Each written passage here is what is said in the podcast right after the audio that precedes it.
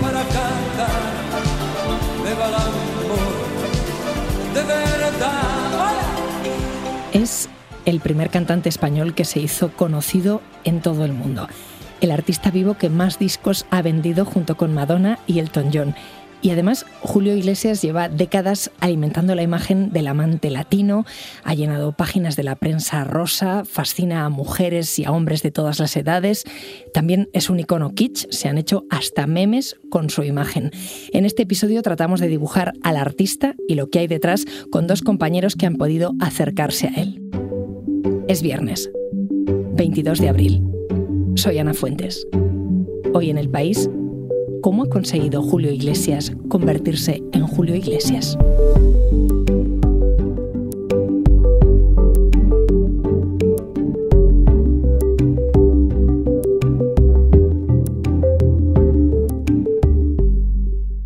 Y yo que pensé que la primera vez que vinieras aquí a charlar conmigo iba a ser para hablar de Yemen o de Khomeini, y mira.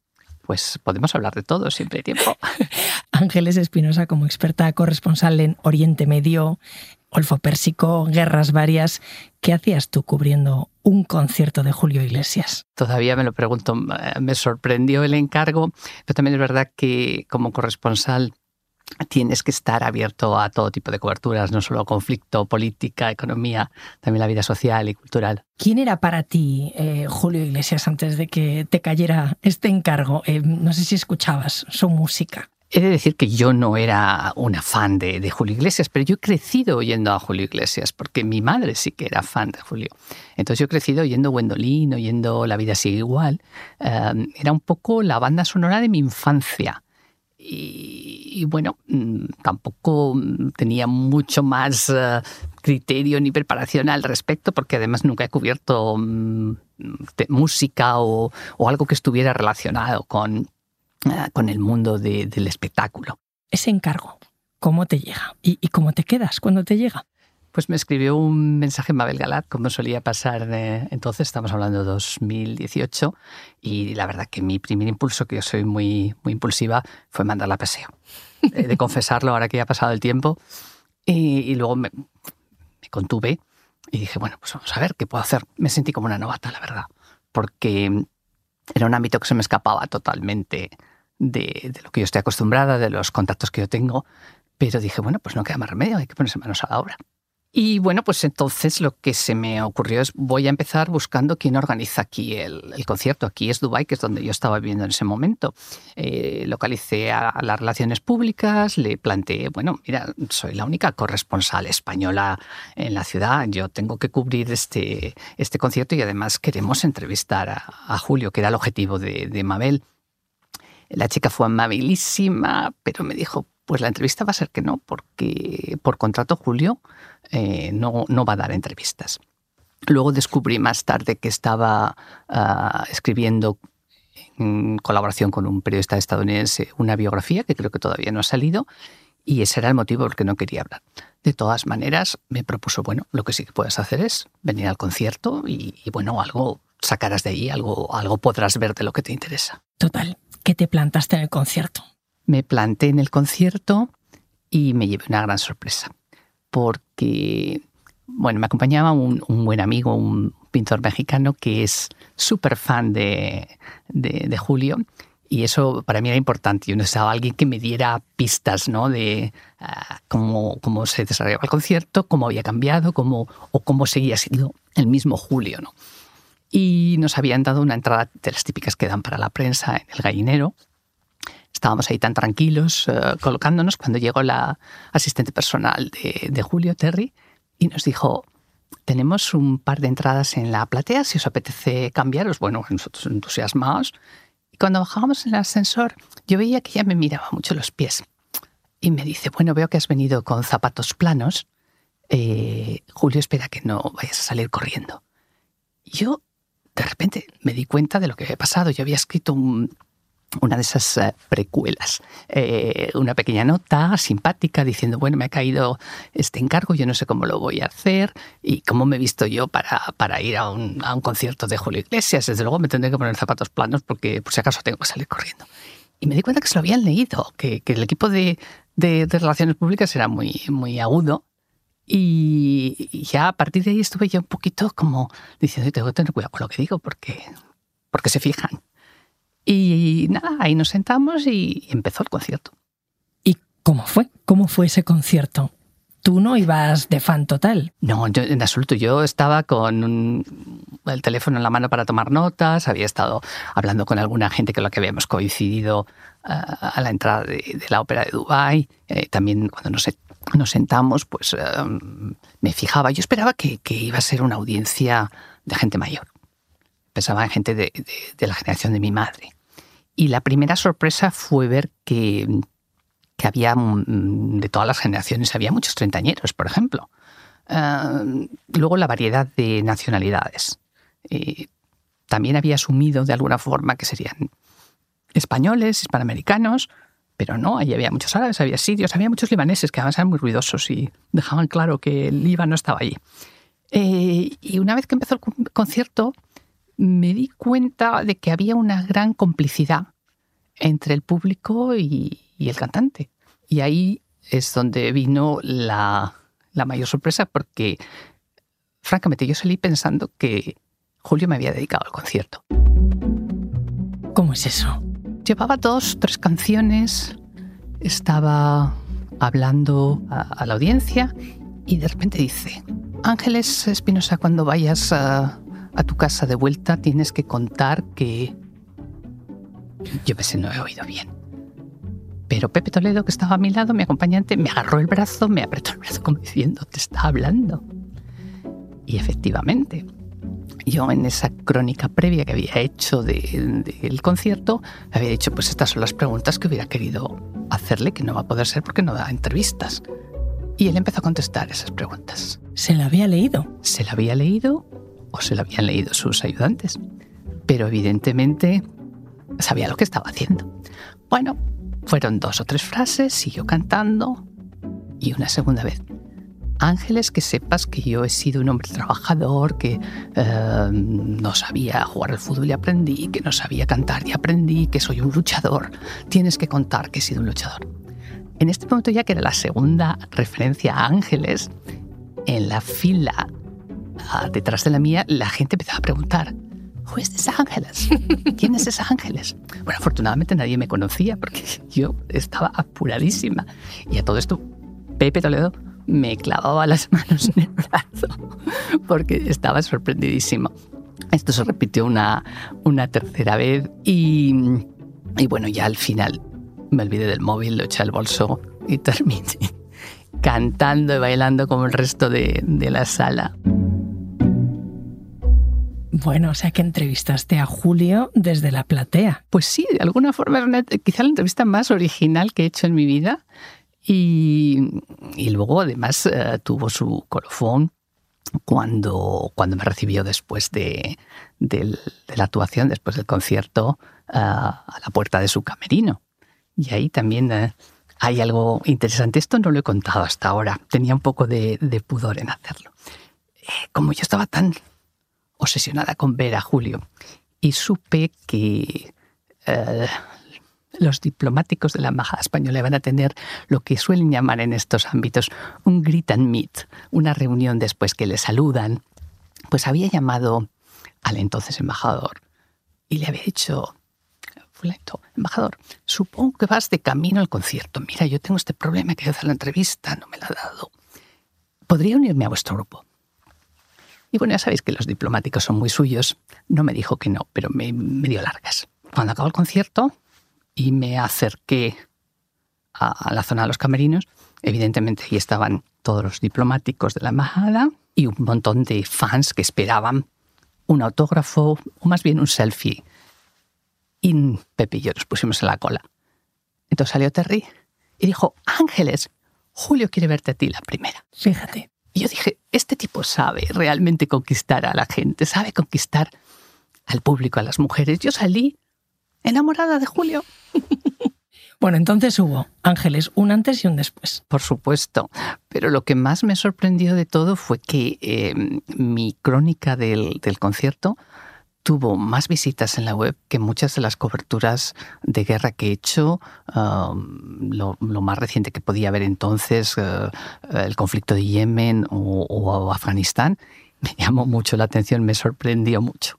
Bueno, yo espero que otro día te vengas a hablar de geopolítica, pero esta charla me ha encantado. Muchísimas gracias. Cuando queráis.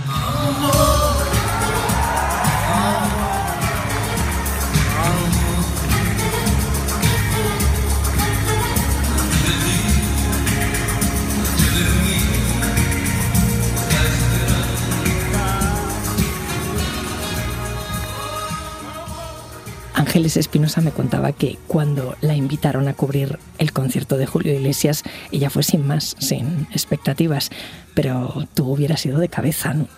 Yo hubiera sido una de esas mujeres que le agarra la mano cuando él se acerca al público desde el escenario y canta con ellas las canciones, sin ninguna duda.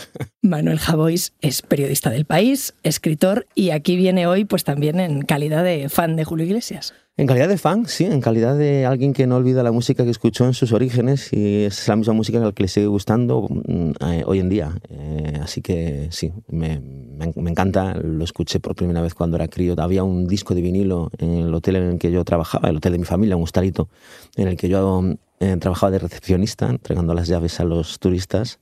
Cuando llegaba a ellas, a veces no llegaba al casillero de la llave, y allí teníamos raíces, y yo raíces la escuchaba de arriba abajo. Y a partir de ahí me, aficioné, me aficioné a él, me aficioné a su música, me aficioné a sus letras. ¿Cómo ha llegado a calar esa idea de que es magnético? ¿Por qué se dice eso de Julio Iglesias? Él mismo lo dice, vende estilo. Mm, sobre todo y por encima de todo vende estilo, vende una manera de estar en la vida. A mí me hace mucha gracia cuando se le llama vividor. Vividores somos todos en la medida en que podemos vivir, ¿no? No es que sea su el patrón oro, ese estilo de vida que él, que él tiene o que él tenía, ¿no? Pero desde luego era una especie de ideal. A mí no era lo que me atraía. A mí, a mí, fíjate que en sus letras encarnaba un poco esa figura más del tipo, mm, no sé si perdedor, en algunas de las canciones sí, pero el tipo que, que, que vivió un desamor, el tipo que ha sido rechazado por alguna cuestión. Eh, en fin, hay, hay, ciertas, hay ciertas canciones en las que él trata de encarnar ese, ese personaje, pero sobre todo yo creo que ese magnetismo al que tú te refieres es el magnetismo de un tipo que, de uno de esos tipos que cuando te acercas a él queman, ¿no? O esa es la impresión que él da a la gente que por supuesto nos acerca a él, que es el 99% del, del planeta. Pero, pero tú cuando dices Julio, eh, todo el mundo sabe que te refieres a Julio Iglesias y el otro día estaba hablando con vosotros, con el equipo, y en la sala de espera del dermatólogo. Y, claro, no, no iba a ponerme a hablar de Julio Iglesias, ¿no? Porque si no me iba a convertir aquello en... Entonces decía Julio, ya todo el mundo me miró, como, como que no concebían que estaba hablando del mes de julio, ¿no? Como que había un contexto en el cual se tenían que referir a Julio Iglesias. Y no es fácil que la gente diga Julio y automáticamente sepamos todos a quién se refiere. Esa, esa imagen de vividor se corresponde con la realidad. Absolutamente. Yo he terminado de leer ahora Hey, eh, Julio Iglesias conquistó América, que es del sociólogo y músico Hans Laguna. Es un trabajo extraordinario, completísimo, de 400 y pico, de 400 y pico páginas. Y en él se recrea en, los años más fastuosos y, fascinantes de Julio Iglesias y esa imagen se corresponde con la, con la verdad. Un fanático del sol. Mucha gente siempre ha referido por el ambiente en el que se movía, las grandes estrellas de la música, los, los grandes millonarios, la vida de esparcimiento y sobre todo una década de descontrol como fueron los años 80 en los que se consumían multitudes de drogas. Eh, siempre existía esa leyenda. Eh, él y la gente que lo rodea a él siempre se dijo que su adicción enfermizará el éxito, a conquistar realmente el mundo y después a muchísimas horas de sol, como, como todo el mundo sabe. Y esa ambición, esa eh, adicción que mencionabas al éxito, ¿de dónde le venía? Laguna en su libro cuenta los orígenes según los que él cree una obsesión que se remonta a la infancia porque sus padres no eran felices juntos y él aprendió a leer las reacciones de ambos para, para complacerlos. ¿no? Em, dice, dice el autor del libro que a esta capacidad para interpretar las demandas ajenas se le sumó en la adolescencia el deseo de sobresalir. Primero como portero en las categorías inferiores del Real Madrid. Él reconoce que no era un gran portero, él dice que no hubiera llegado a nada. Su padre dice que no hubiera llegado a muy alto siendo, siendo portero, pero era portero. Cuando, cuando ocurre el accidente que le marca la vida de alguna manera y después como cantante. Como cantante hay un compañero suyo en el libro que cuenta que cuando era, que cuando era ya se hacía acompañar con la guitarra y le gustaba pues en los círculos coger la guitarra y convertirse un poco en el centro de atención cantando canciones. Él dice que no, que simplemente pidió una, eh, pidió una guitarra cuando estaba postrado y no podía moverse porque estuvo inmovilizado durante mucho tiempo y ahí empezó a componer y empezó a cantar. Ángeles Espinosa justo me contaba que Julio Iglesias le había dicho sobre el escenario, no sabía jugar y aprendí, no sabía cantar y aprendí. ¿Alguien le enseñó? Tenía una gran capacidad, tiene una gran capacidad autodidacta y, creo además que en esa, en, esa ambición que él, que él, tiene por cada palo que ha tocado, también en el mundo de la empresa, también en el mundo del vino, ¿no? donde, donde, donde, donde él invierte, lo que es un, un, ejemplo en ese sentido de, superación, ¿no? porque alguien postrado en una cama con un accidente tan grave que te haya cortado tu carrera deportiva de repente que se convierta en, en, Julio Iglesias así, desde luego no fue de la nada ni por sí mismo, pero, pero tuvo una grandísima voluntad. Ahora que estamos inmersos en el fenómeno Rosalía como, como un gran fenómeno global, eh, en, el libro se explica muy bien cómo, cómo, el primero que hace eso es Julio Iglesias, ¿no? cómo, cómo consigue construir un personaje, cómo consigue construir una carrera desde España, desde un país que no es el mismo que ahora, años 60, finales de los 60, principios de los 70, todavía en la dictadura, cómo alguien desde España empieza a conquistar los mercados mm, de discos de, todo el mundo, ¿no? primero de los más cercanos hasta acabar en Rusia y finalmente en el 83-84 llegar a Estados Unidos. ¿Cómo salta?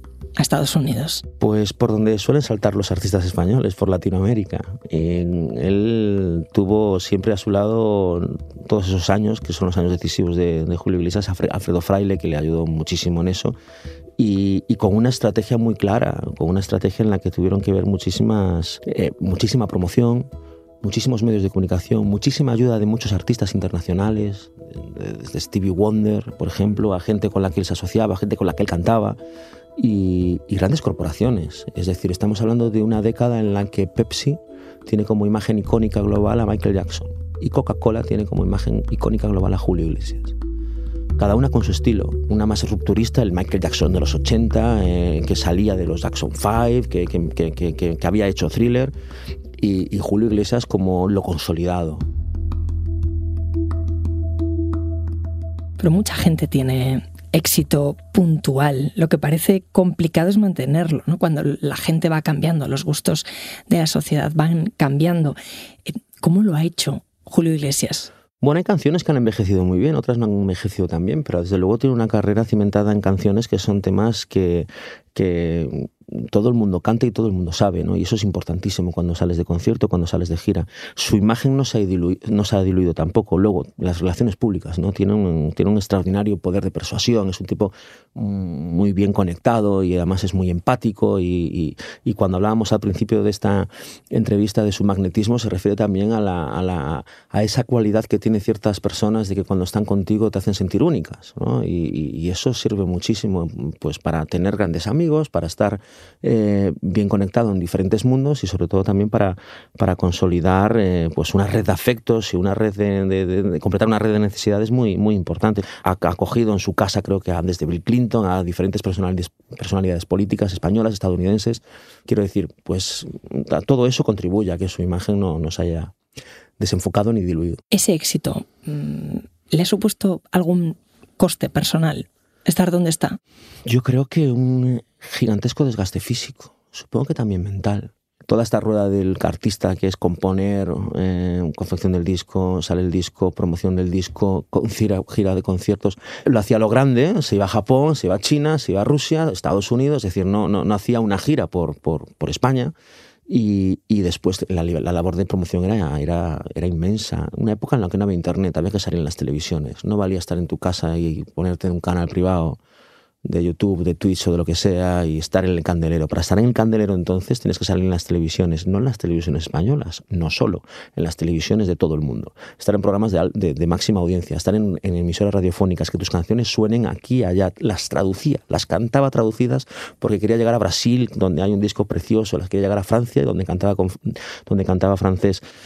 Todo eso, y con las secuelas del accidente, yo creo que ese desgaste mental, lo ha conocido todo ha conocido todos los países, ha conocido a las personas de todos los países, ha vivido tantas cosas que yo creo que la vida, un día en la vida de un tipo así tiene que ser 10 años en la vida de cualquiera. ¿no? no sé cómo puedes hacer para recordarlo todo. También entiendo a raíz de sus poquísimas apariciones públicas que, que, que, no le está gustando envejecer, como a nadie. Pero él que encarnó al, al, tipo, no te voy a decir al tipo joven por excelencia, porque, porque la imagen más icónica de él no es la del veintañero, pero, pero él que, que, que era un portento de la naturaleza físicamente, tenía algo de Hemingwayano, ¿no? Hemingway no cazaba, él hacía el amor, pero tenía ese, ese impulso y esa, esa, esa fuerza física y mental en tantos años de su vida, de repente ve que la biología no perdona a nadie y creo que apenas toca la televisión, si la toca ya, la radio muy de vez en cuando y yo que soy fan de su cuenta de Instagram veo que ya no está colgando muchos primeros planos o muchas muchos primeros planos, no, muchas imágenes de sus conciertos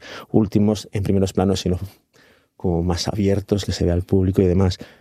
Lo, que tenemos todos, pero alguien tan expuesto como él, alguien que ha salido en tantas portadas como él y cuya fotografía tiene todo el mundo muy metida en la cabeza, pues supongo que cuesta mucho más aceptarlo. Hoy también eh, lo vemos expuesto en redes sociales, pero no con contenido que cree él directamente, sino eh, convertido en un meme, un icono kitsch. ¿Se le valora lo suficiente hoy? Yo creo que sí. Yo creo que si eres famoso estás expuesto a cualquier tipo de, de, de estas historias. ¿no? no creo que tenga más, más importancia.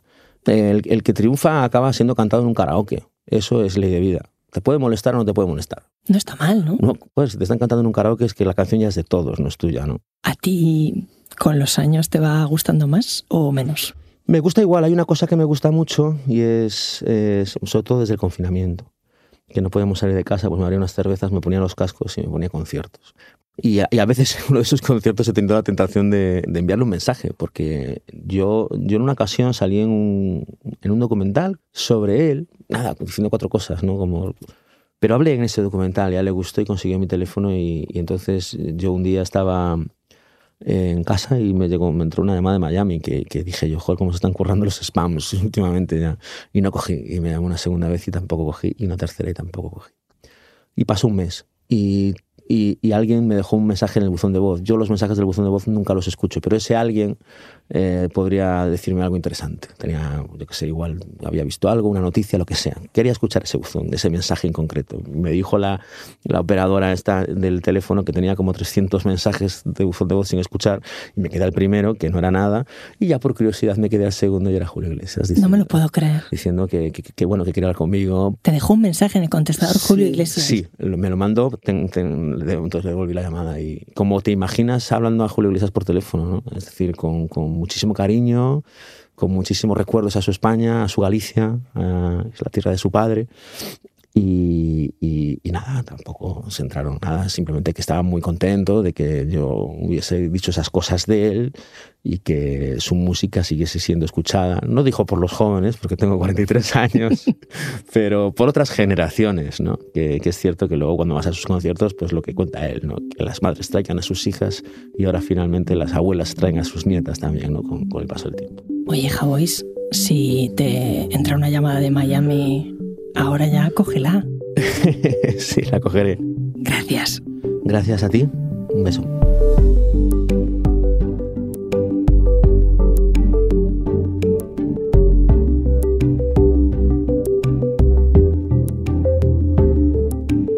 Este episodio lo ha realizado Inés Vila. El diseño de sonido es de Nicolás Chabertidis y la dirección de Isabel Cadenas. Yo soy Ana Fuentes y esto ha sido Hoy en el País. De lunes a viernes volvemos con más historias. Gracias por escuchar.